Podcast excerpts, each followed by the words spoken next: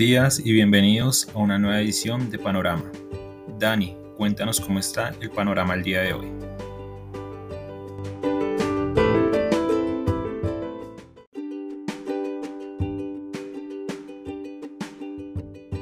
Muy buenos días a los seguidores del podcast Panorama de Global Securities. Hoy, último día del mes de agosto del año 2021, iniciamos con una dinámica indecisa leves descensos tenemos en los mercados accionarios. La noticia del día, bueno, un anuncio en Colombia donde pues ya se detalló el mecanismo a través del cual el gobierno colombiano tendrá acceso a los 2.79 billones de dólares, o ya sé bien, billones de dólares en el lenguaje anglosajón, es decir, miles de millones, con los que pues eh, estará teniendo una mejor eh, caja en términos, eh, o, por la parte, por lo menos desde la parte de la liquidez de las finanzas públicas en Colombia.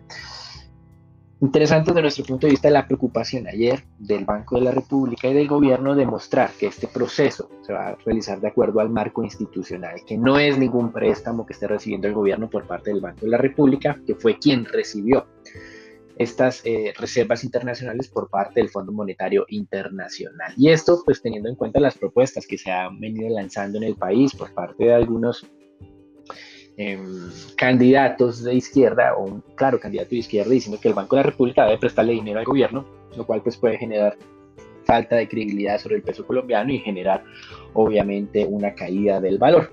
Por lo tanto, ayer con muchos enredos en términos generales de cómo se está realizando esta operación. El mercado, o por lo menos el gobierno intentaba que el mercado entendiera que no era ningún tipo de préstamo ni de transferencia directa de recursos del Banco de la República al gobierno, sino simplemente un intercambio de activos. El gobierno le daba al Banco de la República un, un portafolio de TES para pagar la liquidez que estaría recibiendo el Banco de la República, que eh, era equivalente a 2.790 millones de dólares, pasados a la TRM del día de ayer, que son casi 10.7 billones de pesos colombianos.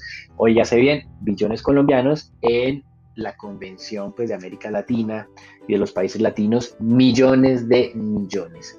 Bien, con respecto a los mercados internacionales, eh, el Standard Poor's 500 eh, cerró ayer un nuevo máximo histórico, lo ha hecho 53 veces este año, por lo cual ha dejado de ser noticia.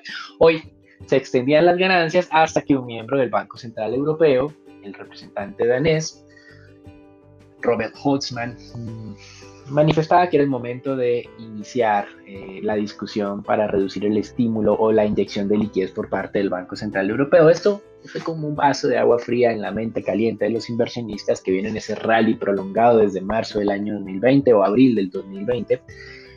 Y pues eh, está generando unos pequeños frenos en las valorizaciones. El mercado europeo cae cerca del 0.3%, los futuros de Estados Unidos 0.1%.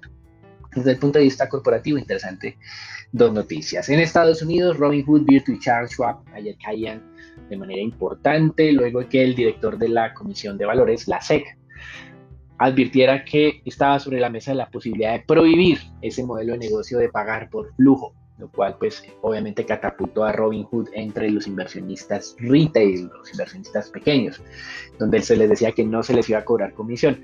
Digamos que no existe una medición perfecta de si efectivamente no están pagando comisión porque alguien está pagando por este tipo de servicio, entonces no lo hacen de manera directa.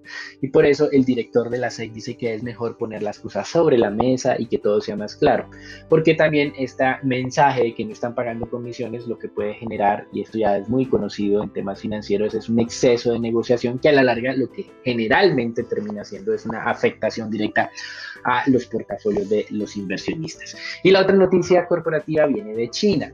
En China tuvimos unas cifras esta madrugada que no afectaron al mercado accionario como tal. Una contracción del PMI, una caída por debajo de los 50 puntos para el PMI no manufacturero, es decir, sector servicios. ¿Por qué? Porque en agosto China se implementaban unas medidas muy fuertes, draconianas, para contener esa nueva ola de contagios. La buena noticia, por un lado, es que el mercado no reaccionó a la baja. ¿Por qué? Porque hace más de una semana las autoridades chinas nos dijeron que ya habían contenido habían logrado contener este brote y por eso se espera una rápida recuperación, una rápida eliminación de la mayoría de las restricciones. Por eso el mercado accionario no cayó en China, pero sí hay un elemento corporativo importante. En un diario, como es usual, dominado por el Partido Comunista Chino o controlado por este, se está hablando de una restricción para el, el acceso a plataformas de videojuegos que solo debería estar en teoría, habilitado para los fines de semana y esto obviamente afectó a todo el sector, no a los Estados Unidos, sino a las acciones de eh, chinas relacionadas con el tema de juegos en línea. Y en los mercados de divisas, pues este buen ambiente internacional se está prolongando más, el dólar sigue perdiendo valor frente a moneda reserva, esta mañana lo hacía 0.25% y también frente a monedas de América Latina. Eh, ambos índices, el de XY y el índice LASI, estaban llegando a niveles no vistos por lo menos hacía unas tres semanas. En materias primas, el petróleo hoy arranca nuevamente descendiendo eh, con miras a lo que es la reunión de la OPEP, donde, como mencionamos en el día de ayer, pues se está dando por descontado que se procederá efectivamente con el incremento de producción pactada. Son 400 mil barriles más que comenzarán a partir del mes de septiembre. Mañana nos lo anunciarán, obviamente, en la reunión de la OPEP. Y por eso el Bren estaba descendiendo casi 1% hoy, pero a pesar de ese descenso, las cotizaciones del Bren están muy cercanas a los 73, 72 dólares el barril, lo cual no es, eh, digamos, preocupante y de hecho, pues la visión sigue siendo hacia el alza. En Estados Unidos siguen valorando los impactos del huracán Ida, Aida, como quieran decirle, y pues eh, básicamente continúa reforzándose la idea de que las plataformas petroleras no fueron seriamente afectadas y que podrían retomar sus operaciones muy rápidamente. O sea, que este lado de la oferta eh, se normalizaría muy rápidamente. El problema viene en la parte continental, donde están las compañías de refinación o la capacidad instalada de refinación. Aquí sí puede haber algo más de demora. En este frente, Colonial Pipeline, que había suspendido preventivamente sus operaciones, pues ya las está reactivando, con lo cual regresará el suministro de combustibles hacia la costa oeste de los Estados Unidos, que no ha sentido ningún tipo de faltante porque había suficientes reservas. En renta fija, hoy tasas de tesoros a 10 años sin grandes cambios, al, al 1,29%. Lo más interesante en los mercados de renta fija, pues además de las declaraciones de este miembro del Banco Central Europeo, el representante danés, tiene que ver con la inflación en Europa. Está pasando lo mismo que ya sucedió en Estados Unidos hace algunos meses, los analistas esperaban incremento de la inflación, así se está dando, pero está aumentando más de lo anticipado. La inflación total estimada para el mes de agosto pasó del 2.2% al 3%. Hay factores transitorios, eliminación de beneficios tributarios en Alemania, se reversan ahora, pues entonces en términos comparativos se va a ver ese gran cambio. Pero también queda la duda de si esa mayor inflación se debe a elementos permanentes transitorios, los cuellos de botella, etcétera, etcétera. El mismo, el mismo tipo de discusión que hemos venido teniendo en los Estados Unidos a lo largo de este año. Y para finalizar, en Chile, el Banco Central se va a reunir el día de hoy. La última vez incrementó su tasa de referencia por primera vez desde que comenzó la pandemia. Para esta ocasión, el mercado descuenta en una gran mayoría que el incremento será de 50 puntos básicos. Eh, una minoría que será de solo 25 básicos y nadie cree que el Banco Central de Chile mantendrá su tasa de referencia inalterada. El sesgo es claro, un sesgo alcista en medio de un proceso de recuperación que está tomando forma en América Latina, no solamente es en el mercado chileno. Hasta aquí el reporte internacional lo dejamos con Sharon, Marcela y Santiago para que nos cuenten qué está pasando en Colombia y también pues con estos anuncios que va a pasar en el mercado del dólar.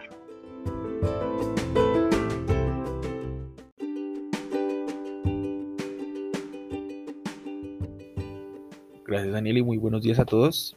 Para el panorama nacional de hoy tenemos que ayer se conoció que el Banco de la República vendió al Gobierno Nacional los depósitos especiales de giro que entregó el Fondo Monetario Internacional el pasado 23 de agosto.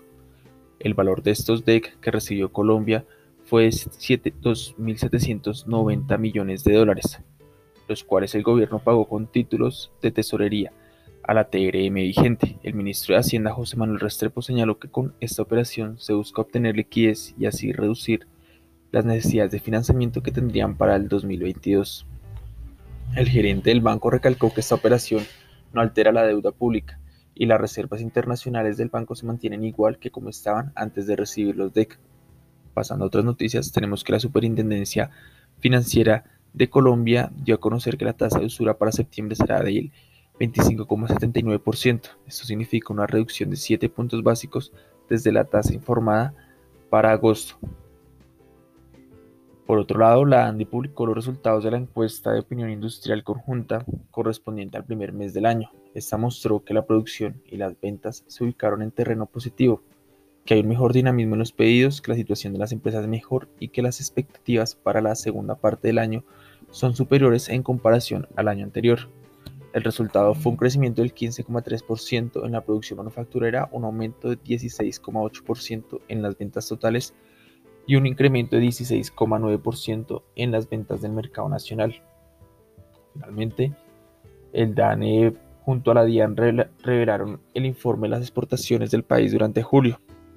Este informe mostró que el total de las ventas externas fue de 3.252 millones de dólares, lo que representó un aumento de 27,4% frente a julio de 2020, donde este aumento se dio principalmente a un crecimiento de 32,6% en las exportaciones de combustibles. Con esto, las industrias extractivas representaron el 40,3% del total, las manufacturas el 25,6%, el sector agropecuario de alimentos y bebidas el 25% y otros sectores el restante 9,1%.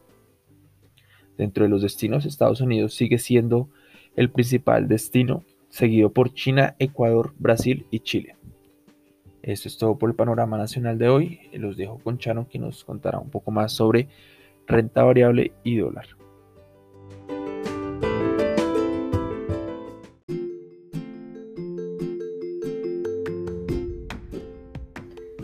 Muchas gracias Santiago. Entrando entonces ahora al comportamiento del mercado accionario, fue una vez más una jornada de movimientos laterales en el índice MSCI Colcap que mantiene aún por encima de los 1.300 puntos y que coincide con la media móvil de 200 días. Los bajos volúmenes de negociación no han permitido experimentar valorizaciones con fuerza por encima de los 1.330 puntos. En la jornada anterior se negociaron solo 60 mil millones de pesos siendo Ecopetrol la especie que más se transó con 15 mil millones, Promigas la que más subió con 1.68 y Grupo Bolívar la que más cayó con un retroceso de 2.17%. Por el lado de noticias tenemos a Canacol, donde la compañía confirmó la firma del contrato de venta de gas con EPM. La venta se realizará a través de un nuevo gasoducto que conectará los campos de gas de la compañía con el mercado al interior de Colombia. Esto permitirá vender hasta 100 millones de metros cúbicos por día en el mercado interior con la opción de ampliar esa capacidad de transporte de gasoducto a 200 millones de metros cúbicos por día, convirtiéndose a Cana con un importante proveedor de gas tanto en la costa caribe como para el mercado interior colombiano. Caracol entregará gas a EPM entonces en Medellín a partir del 1 de diciembre de 2024 con un volumen mínimo inicial de aproximadamente 21 millones de pies cúbicos estándar por día el cual aumentará aproximadamente a 54 millones de pies cúbicos estándar por día el 1 de diciembre de 2025 y permanecerá en este nivel hasta que el contrato de venta expire el 30 de noviembre de 2035. Por otro lado, el día de hoy se llevará a cabo el rebalanceo del índice MSCI Colcap, el primero que se realiza desde la implementación del nuevo índice y donde no se esperan grandes movimientos en el mercado local. Por el lado de análisis técnico tenemos la acción preferencial de la vivienda que experimentó alta volatilidad en la jornada anterior y donde la resistencia sobre los 32.700 está mostrándose como un nivel fuerte. A monitorear los 31.560 pesos continúan siendo el soporte de ese eh, rango de operación de las últimas tres sesiones. Tenemos por otro lado a Celsia, donde la especie también le está costando romper al alza con fuerza la media móvil de 100 días sobre los 4.285 pesos. Ya de confirmar este nivel podría buscar algo cercano a los 4.470 y marcaría técnicamente la tendencia hacia el alza. Para la apertura de hoy esperaríamos entonces un movimiento lateral en el mercado local y que iría ganando tracción a medida que se van ejecutando algunos de los flujos del rebalanceo, especialmente hacia cierre de la sesión. Pasando ahora al comportamiento de la divisa colombiana en la jornada anterior, se negociaron cerca de 948 mil millones de dólares y ese apetito por riesgo en el mundo mantuvo la debilidad en el dólar en general, haciendo que el peso colombiano se viera favorecido.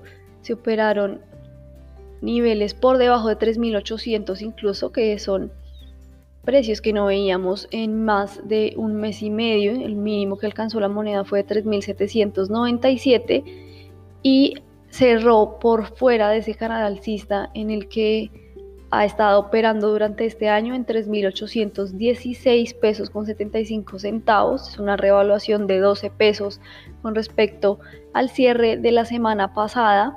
Para el día de hoy esperamos un comportamiento más lateral con un índice dólar que aún continúa debilitado, pero con un mercado petrolero que aún le está costando romper al alza con fuerza los 70 dólares, eh, en especial en la referencia WTI, por lo que esperamos entonces algo más de movimiento lateral en la moneda. Las resistencias se ubicarían sobre los 3.820 y 3.850 y los soportes sobre los 3.800 y 3.782 pesos por dólar.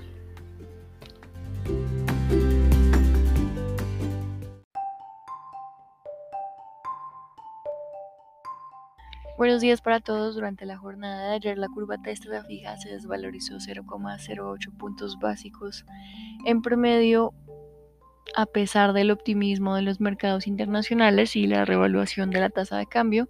Se observó una fuerte oferta de títulos por parte de entidades locales y algunos inversionistas extranjeros. Sin embargo, también hubo demanda por parte de los inversionistas extranjeros en el segmento medio y largo de la curva. La curva TSVR se valorizó 2,49 puntos básicos en promedio por la demanda de agentes locales e inversionistas extranjeros ante el aumento de las expectativas de inflación. En el mercado se negociaron 2,9 billones de pesos distribuidos en 1,9 billones para el CEN y un billón para Master Trader. Con respecto a la deuda privada, se negociaron 748.205 millones de pesos, en donde la totalidad de las operaciones correspondió a títulos con tasa de referencia tasa fija.